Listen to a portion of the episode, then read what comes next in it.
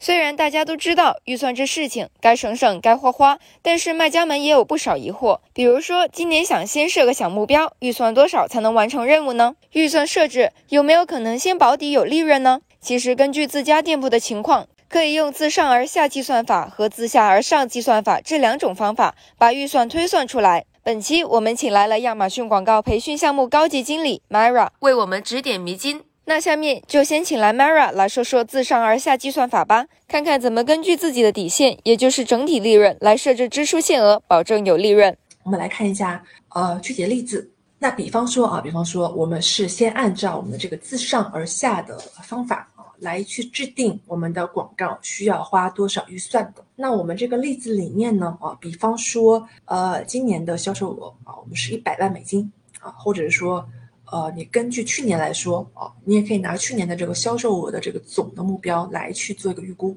那打比方说啊，今年的销售目标呢，我们是一百万美金，那我们的利润呢是百分之四十。那它一般呢是会拿这个一年中销售呃收入的这个几成来做我们的广告预算呢？这个其实要根据你自己的行业或者说你自己的企业的情况来去定啊，来去定。一般有可能是百分之十。也有可能是百分之十五来去做一个预算的分配，呃，来做这个广告预算的投入。那相对来说呢，就是说，比如说我是拿百分之十的话，那我就可以拿到四十 K，也就是说四万美金来去做我整个年度的哦广告的投放的预算。那如果说我是拿百分百分之十五呢，我们就可以拿到六万美金来去呃做整个广告年度的预算。OK。那年度预算这里哦，呃，也很容易理解啊，就是说我一年能花多少钱在广告上？那我们可以理解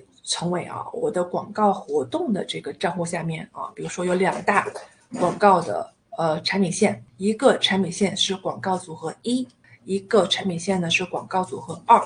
啊，然后呢还可能还会有一些其他的一些这个分支的一些零散的一些商品。那呢，我们呢大部分的钱呢。我们来把它分配在我们的产品线一二上面了啊，我们分别分配了这个二十 K 和十 K 啊，两万美金跟一万美金。那我们就可以根据这个分到每一个产品线上，或者说这个广告组合上得到的这个总预算，我们再去进行拆分。比方说，广告组合一是二十 K 的情况下呢，我就可以在我的广告活动 A 和 B 上面再进行拆分。那如果说这个广告活动下面呢，还有 A、B、C、D 很多其他不同的一些产品，我们也可以再去进行一些细化的拆分。那这个细化的拆分呢，你可以按照过去的这个广告活动的啊，比如说 A 和 B 它的整个花费的这个预算的比例来进行拆分。那你也可以设置一个相对，比如说你高于二十 K 的一个预算的一个上限，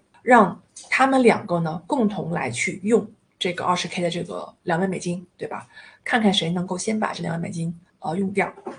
那这个时候呢，就可以根据他们自己两个广告活动 A 跟 B 的表现情况去竞争，那这个也是一种分配方式。那所以呢，我们可以根据啊广告活动呢来进行相应的这个呃调整和分配啊。比方说这个时候呢，我可以看到啊广告组合一二十 K 啊二是十 K，那广告活动 E F 一共是八 K，有一点余额，那么我们就可以呢呃。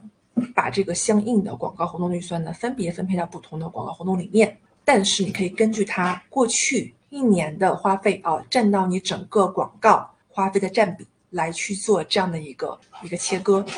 嗯，但是想跟大家讲一下啊，一般情况下呢，哦，嗯，大家不会在这个时间这个时间段啊，把你所有的预算都分配完啊？为什么呢？为什么呢？因为有的时候我们还是有分淡季旺季的嘛。我们一般还是会留一些预算呢，来去新增一些广告的活动，或者说有一些节假日，